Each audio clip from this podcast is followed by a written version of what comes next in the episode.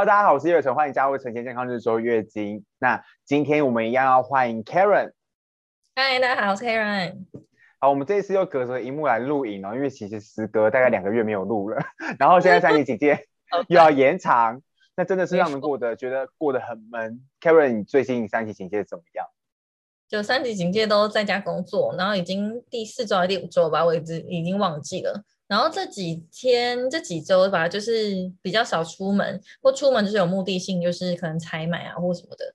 那就发现，因为很少出门状况之下，我就都是那个肥肉，以为要走，就是因为因为本来可能走一走会，就是至少走楼梯或什么的会有一些肌肉的养成，但现在完全没有了。然后。然后我就我们家有那个测体脂的那个体重机，嗯、然后放进去，不是放进去，踩上去的时候 就发现，就是发现那个体体脂的部分呢，就是比之前前几个月都高非常多。对，所以体重没有变很多，但是体脂变很多。对，体重没有变，就变脂肪变很多，然后就觉得我也没没地方去啊，就是我也不可能去很远的地方跑步或什么之类的。嗯，好也是啦，因为像像我是一个运运动习惯的人，就是。呃，进入这个期间，然后尤其是我在之前就有被隔离嘛，所以我的隔离期比一般人还要再多两个礼拜，所以呃，太久没有运动，实际上是真的会发胖的非常快，因为以前运动量太大了。没错，那我是觉得我看起来就肉肉的这样，啊、嗯，我一直讲肉肉的事情，真是的。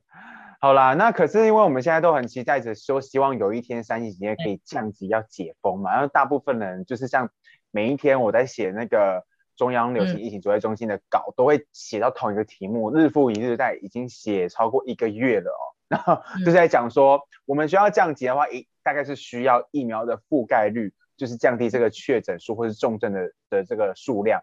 所以台湾其实算是很幸运，因为我们实际上我们虽然洽购到了很多的疫苗，像是莫德纳或是 AZ，但是它到货速度都不如预期。那反倒是别人，就是像之前就是有这个日本爸爸还有美国爸爸送来的 AZ 还有莫德纳，比我们自己买到的还要多哎、欸。我我觉得很妙啊，对，好，这有跟党的颜色无关没有？哎、欸，我们现在所在的媒体也是一蓝一绿啊。哦，对啊，所以就在想，我要搞怎么怎么评评论这件事情比较漂亮，漂亮的。没有，我我觉得很奇妙，就是嗯、捐赠疫苗，其实它到底算是外交政策，还是说是因为现，比如说可能是我们现在状况可能需要被到援助的状况，所以才会才会有国呃邻近的国家希望把疫苗。提供给我们或捐赠给我们这样，那难道之前之前是不是是疫情不够严重的关系，所以我们取不到疫苗吗？还是为什么刚好疫情加剧的时候，就是疫苗来的速率就变快？就有点好奇。对啊，这这是一个点了。当然有可能就是说，因为像之前呃，我们有一阵子我们台湾疫情刚告爆发的时候，有有那个呃有去跟 AIT 询问说，哎，我们就是能不能。获得就是美国想要援外做外交的这些疫苗的时候，那个时候 AIT 处长就是说，台湾的确诊数在国际上还相较于就是是一个少数，而且就是死亡人数并没有很多，所以那个时候在最一开始的时候，他们并没有很想要就是立刻把我们的顺位排得很前面，所以我想就是疫情的严峻的程度也是会影响大家援助的意愿。对啊，就像 COVAX 好像前一阵子最最初期都是先出货给非洲。呃，或是比较偏向第三世界的国家，对。但是呢，就是干爹一个一个来，现在又多了一个新干爹，而且这个干爹的名字很特别，对不对？是立陶宛。嗯，没错，不要念成怨哦。我还我还要打开小抄，不然我可能会讲错。不会有人念成立陶院吧？就少看上面了，少看了宝盖头。好，那这个新闻是。就是录影的昨天才传出来说，这个立陶宛将要捐赠台湾两万剂的 AZ 新冠疫苗，那预计在九月底前会抵台。它是欧盟第一个援助台湾的国家。三十九岁的外交部长兰斯很难念，三十九岁的外交部长，也没完兰斯博吉斯在推特写下，虽然是用很微小的方式，但我们能在抗疫途中为台湾人民伸出援手，为此感到很自豪。热爱自由的人们应该要互相关照。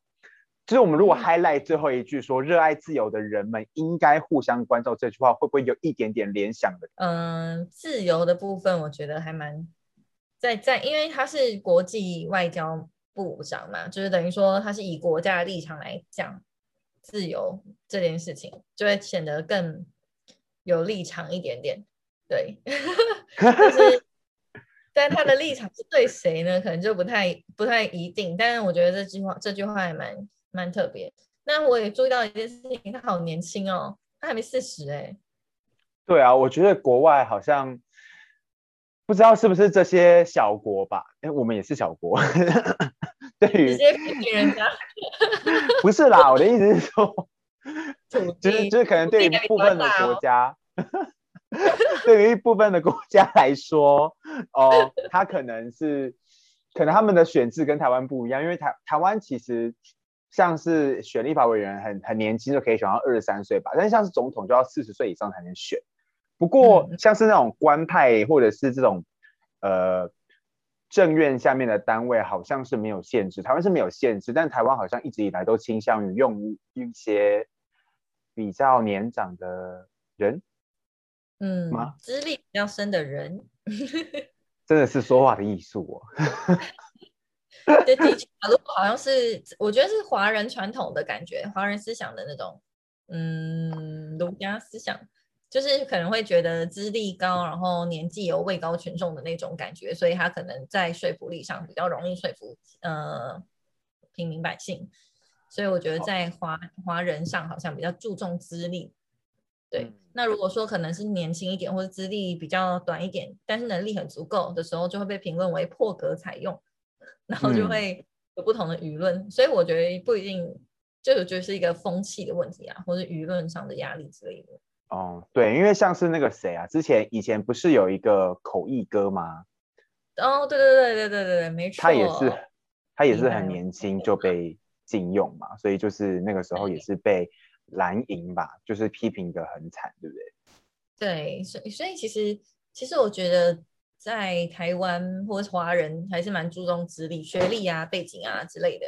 那可能可能唐凤也算年轻，但是因为他的资历就是非常的足够，所以大家在而且有解实际解决问题的这个绩效跟能力，大家就没有什么意见。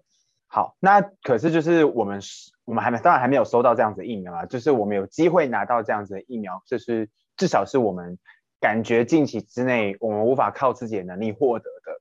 台湾人感觉，嗯、呃，报答他的方式也很特别，对不对？嗯，没错，嗯。好，就是立陶宛这个这个国家，感觉好像我们台湾没有什么太多那个这样子的东西。其实，如果你最近有去超商啊，就是呃，立陶宛很知名、历史很久的。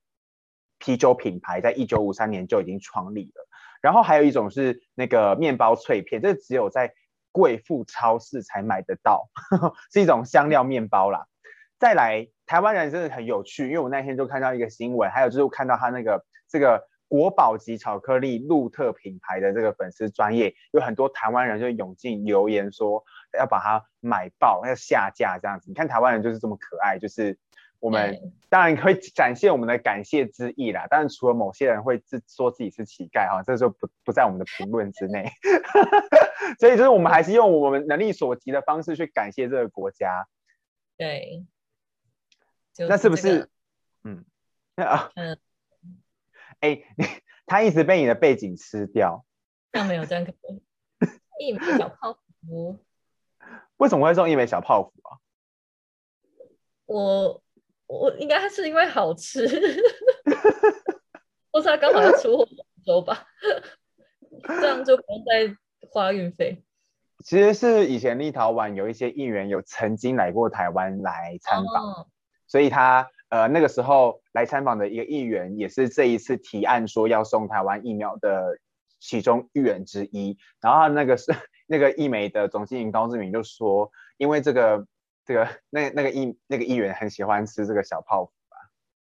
真的很好吃，而且我不是特别准备，我是家里就是有这个一枚小泡芙，然后我想说，我不是，是哦、对对对，我是囤货。哦、难怪，因为你刚你刚刚讲说你家有的时候，我还想说你怎么为了这个节目这么认真，还去买囤货？我就本来就很喜欢吃啊，一枚小泡芙，而且也不贵。然后它的，因为你知道它有除了盒装之外，还有那种袋装的，袋子装。有啊，我有吃过盒装哎、欸。哦，它还有小袋子装，但小袋子装跟盒装的口味不一样。那个袋子装的话，外面的，因为像是这个的普通版的馅是那个外外壳是那个那个叫什么奶油的奶油的嘛。那可是袋装的那个的话，它外面是巧克力，就是它的外层就是巧克力。哦，是哦，你们是泡芙王哎、欸。我是我是零食王，不是啊？怎么会有人知道这种事啊？因为我觉得这是普通常识啊，因为一美的泡芙，好，就是反正泡芙就是蛮好吃，然后巧克力就要吃哪种牌之类的，就是鄙人就是在零食上研究蛮透彻。对，好好，突然觉得很很不可思议。OK，谢谢你的超，谢谢谢你的泡芙解析啦。对，那你好，那你知道疑货柜有多少？多少？哦，你知道疑货柜的那个？泡芙有多多吗？我不知道哎、欸，它有两万盒哎、欸，是应该是你手上这样子大盒的吧？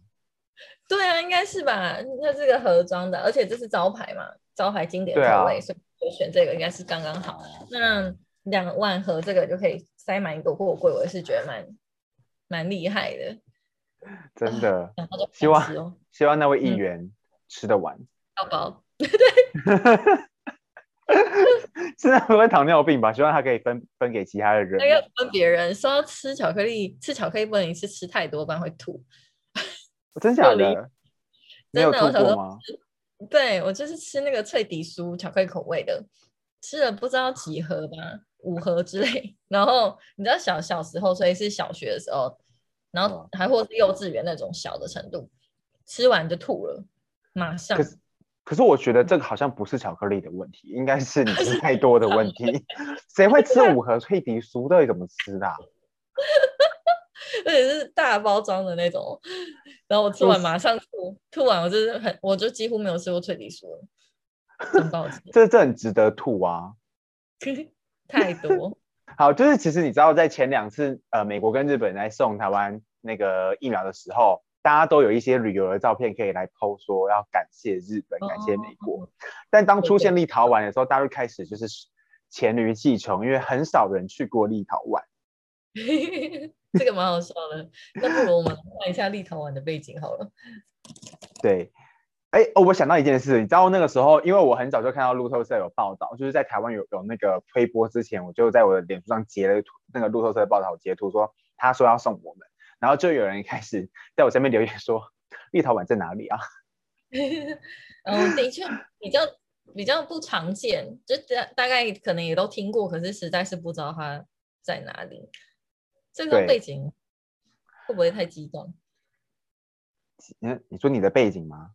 它是对啊，它也是立陶宛的国家，立陶宛的一个景点。它是坟墓吗？哦。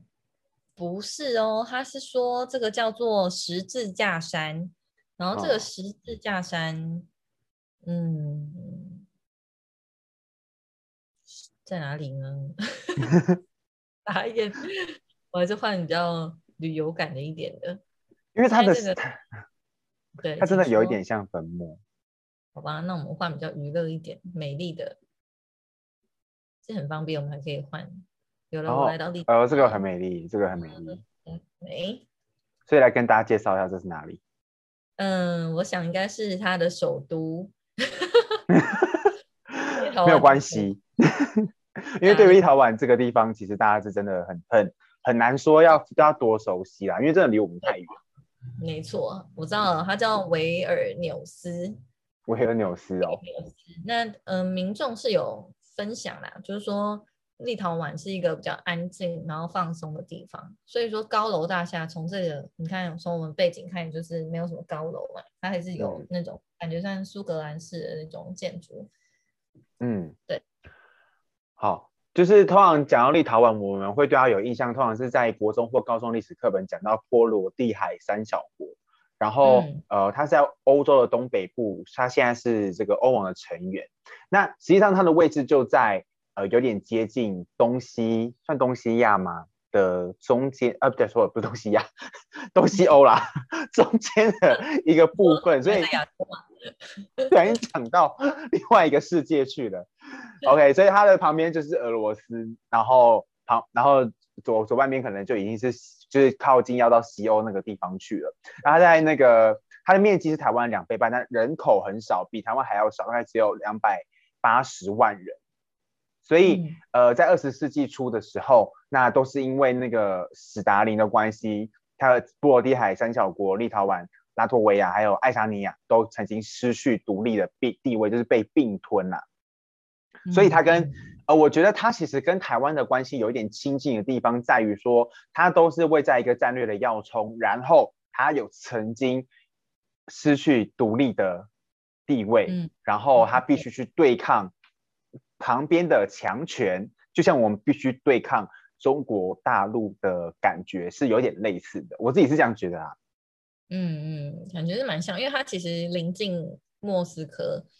就是看一下历史，感觉像是跟苏联以前是有过，就是跟苏联有点关系的，因为失去独立了。嗯、那我是觉得这个这个他们关系亲近更亲近的地方是在于他们是陆地都连在一起，但我们有隔一个海峡，嗯、所以稍微有一点远一点点。但是我觉得立陶宛对于、嗯、对于可以理解，可能台台湾。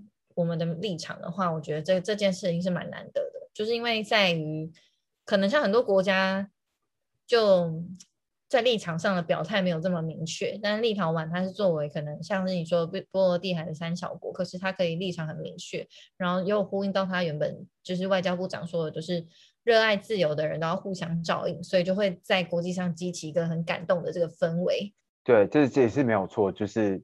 以一个小国来说，虽然它也毕竟它的地理位置也是离我们或者是中国比较远，那它它也比较不怕说会跟它正面的起冲突啦，所以就是、嗯、那他可以看到我们的艰困的立场，恐怕我是觉得有一点感同身受的感觉啦。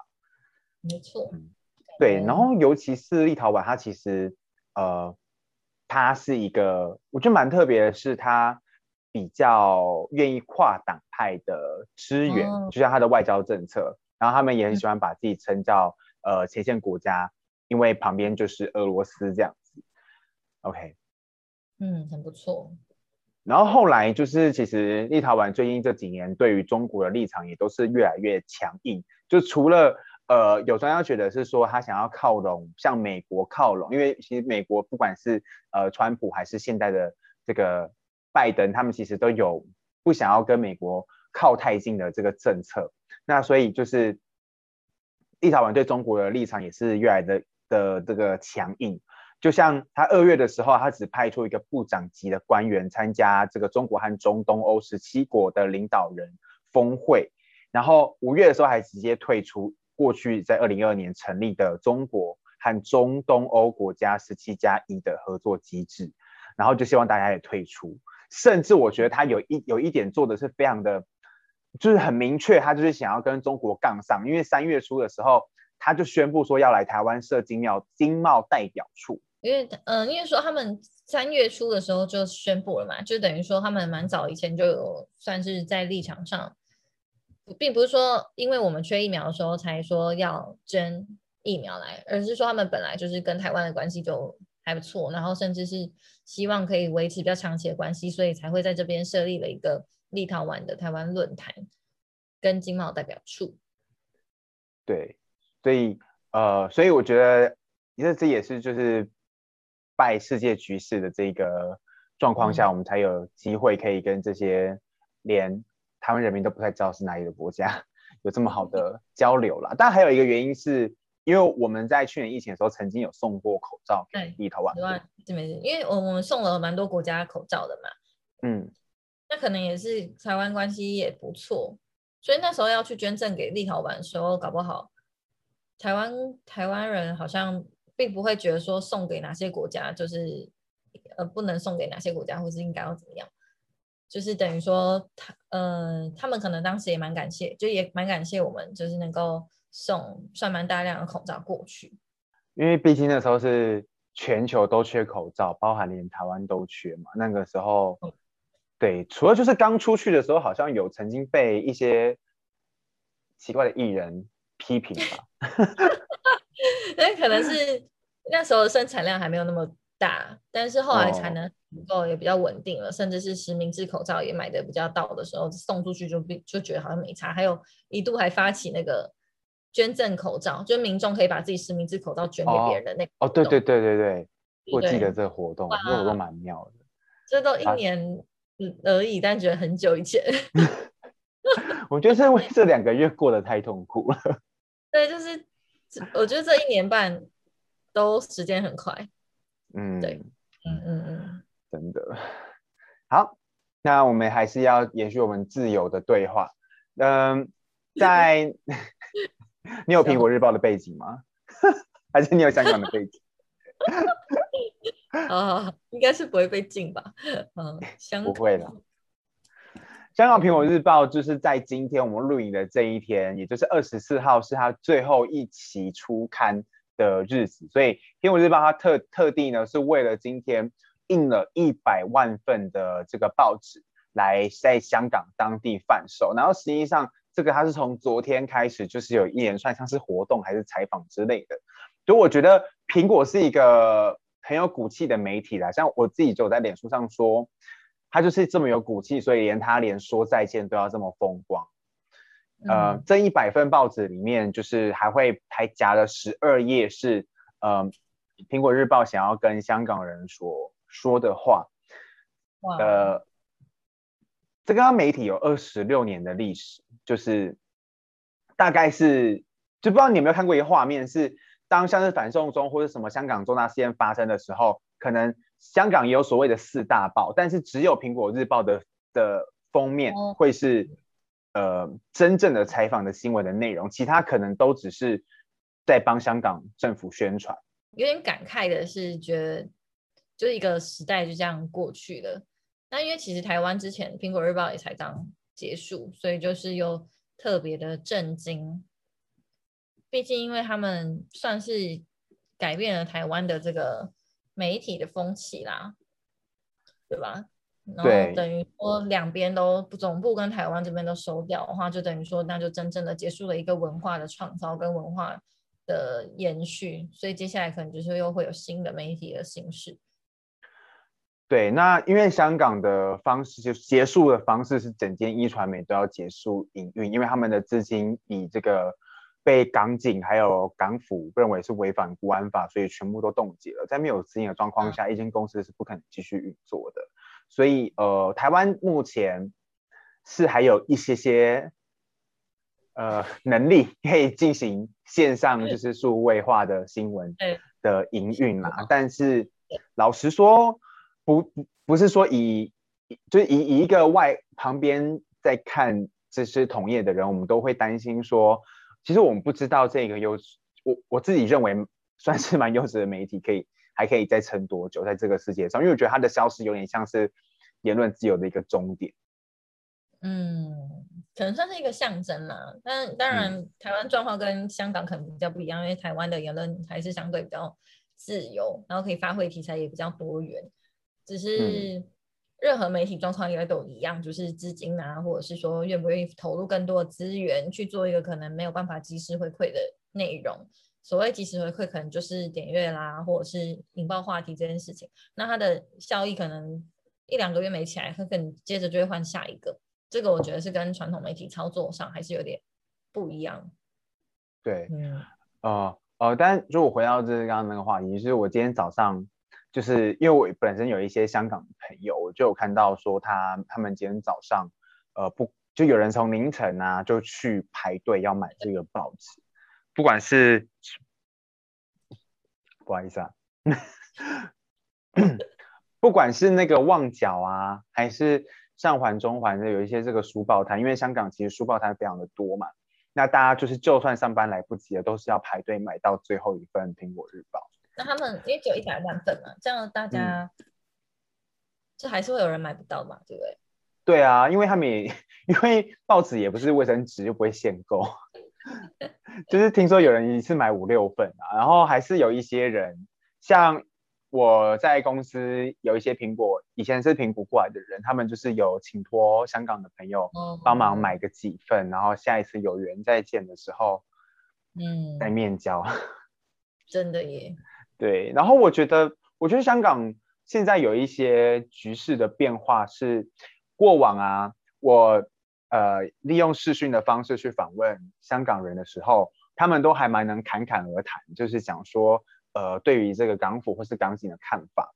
但是到了今年之后，虽然可能你看到香港媒体会有很多相关的报道或是采访，可是他们在面对台湾媒体的时候，像是我自己的朋友，他就是感觉不太想说太多。像他今天，我有问他说，呃，你怎么看这一件事情？他就说，呃。很难过，那相信政府也知情，但除此之外，他就是不愿意再多说了。我觉得这是一个，是把苹果日报让从香港消失的这件事情，就是除了让这个当地已经几乎是没有一个真正有新闻自由的报纸媒体存在的时候，他也是港府也是在告诉香港人民一个讯息，也许大家已经快要没有。就是自由的说话的权利。嗯嗯嗯嗯，没错。那我我会觉得更对，就是对于香港去把报纸收起来这件事情是，嗯，会觉得比较冲击，是因为一直以来香港在经济上算是一个感觉贸易上也很自由的地方。那他们可能有一个自己的法规嘛，可是，在国安法这件事情之后。言论上就没有过往的香港这么的蓬勃自由，那也不太确定经济上是不是还是受受到影响。那也知道说有些航空或者有些金融就是要把总部撤离，撤到新加坡去。嗯、所以其实我觉得对于未来的香港可能可能没有这么乐观。呃，其实我也是，因为像是国泰航空最近有传出这个台籍空服员没有办法入境。呃，再回到香港工作这件事情，那其实也发现，大部分的外国媒体，像是呃，不管是 CNN 华呃不是华对华诶华尔街日报嘛，还有纽约时报以及像是路透社，他们过往都会在香港驻点。那在从去年开始，然后一直到今年，就是慢慢的这些驻点记者都移来台湾了，因为香港现在就是不欢迎外国人的加入吗？应该是这样说吧。嗯嗯嗯。真是令人感慨。哎、啊，就连那个我们的香港，我们叫香港办事处吗？还是叫？我知道经济，嗯、呃，香港经贸驻驻港，台湾经济部的驻港办事处嘛，也是被强迫要撤离。对，办事处。我来，我来搜寻是什么？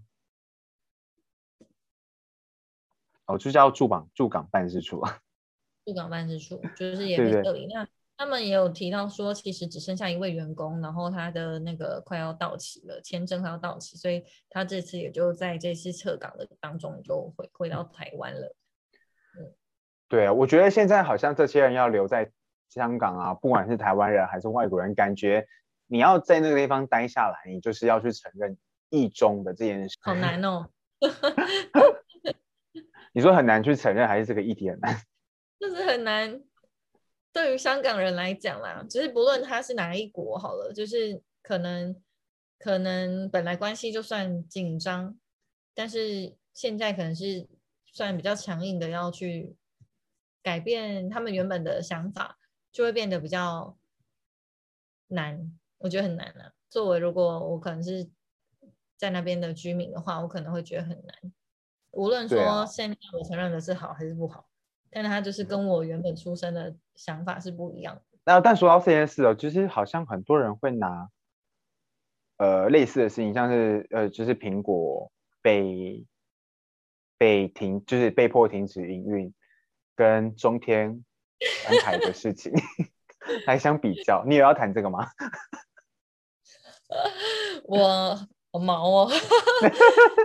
我刚刚有想到类似的，我刚刚有想到类似的事情，就是他们关台，可是可是说实在，因为 NCC 其实一直说他们没有关中天嘛，那也等于说他可能只是把执照从电视上面撤下来，所以他们还是能够在网络上发表言论。这件事情跟香港的状况又不太一样，那反而是中天改成线上之后，也算是一个解开他的锁链，然后可以尽情的讨论一些议题。那我觉得中天也很棒的地方在。他没有因为转成网络之后，他的报道形式就改成网络，很网络这样，就是他还是保有电视台要做电视台的修正啊，然后实际去采访。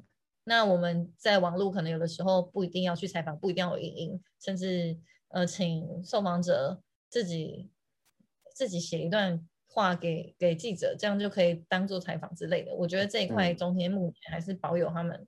某个部分还是保有说要去采访跟制作新闻这件事情的流程，我觉得是还算不错。对啊，就有点美江的感觉，然后断开魂结，断开 锁链。但是呃，当然我当然我其实这个话题一直以来都是很有争议性。我觉得就是因为在台湾，所以才可以对自由有这么多的论述跟讨论。那到底这样算不算侵害言论自由？可能大家对某程度上都会有一样，嗯，有一些不一样的看法。但我也是看到中天的同事，不同事，同业们，或是以前的同事，其实都都蛮认真的在适应这个新的文化。但除了就是他们有一些立场是真的非常鲜明之外，还是有一些是蛮蛮有监督性的报道吧。嗯，我是觉得是还。因为我我的很很好的朋友就在里头嘛，所以当然会觉得说他们也也很努力，就是就是因为可能转成网络之后，还是有一些员工有离职，可是目前还是有蛮多人留下来。那我就觉得他们还是很不错，就是每一个人在新闻或者表达理念这一块的呃方式或是立场不一样，但是他们还是会去做他们觉得认为对的事情。就也许就是现在的潮流就是。某个某个方向，但是也未必说未来会发现。从这件事情去检视现在，从过嗯，从未来如果检视现在的话，搞不好他们是对的，也不一定啊。没有人知道答案。可是，哎、嗯，我其实一直就是从他们关台的时候，我一直都一直在想一件事情，就是历史是胜利者写的，哦，对不对？所以。嗯嗯，所以我们就是要看接下来这件事情被写进历史的时候，当权者是谁，也会有很大的差异。核电要不要提早退休，或呃呃不是提早，就是退役，核电要不要退役啊？要不要改核四这件事情也是一样的。因为之前可能都会说用爱发电啊，或者是台湾不缺电，可是实际上是，呃，台湾也许台湾是真的缺电啊。就我有访问过。嗯专家嘛，那他是说，因为台湾希望在达到绿能的这个非核家园这个方向，二零二五年，但其实在绿能这一块的建设投资可能还没有完全的跟上，所以它在占比数可能在二零二五年的时候不一定说能完全支撑，所以才导致可能今年度就有蛮多的缺电的现象。对，嗯，总之就是局势一直在变。对，干嘛？只能这样说，只能这样说。就是说，就是什么是真的，什么是假的，什么是对的，什么是错的，就是没有一个绝对，而是依照情势的不一样才决定它的答案。我觉得好像其实，哎，我觉得长越大，或者是采访的人越多，会觉得很多事情就是都是在灰色的地方。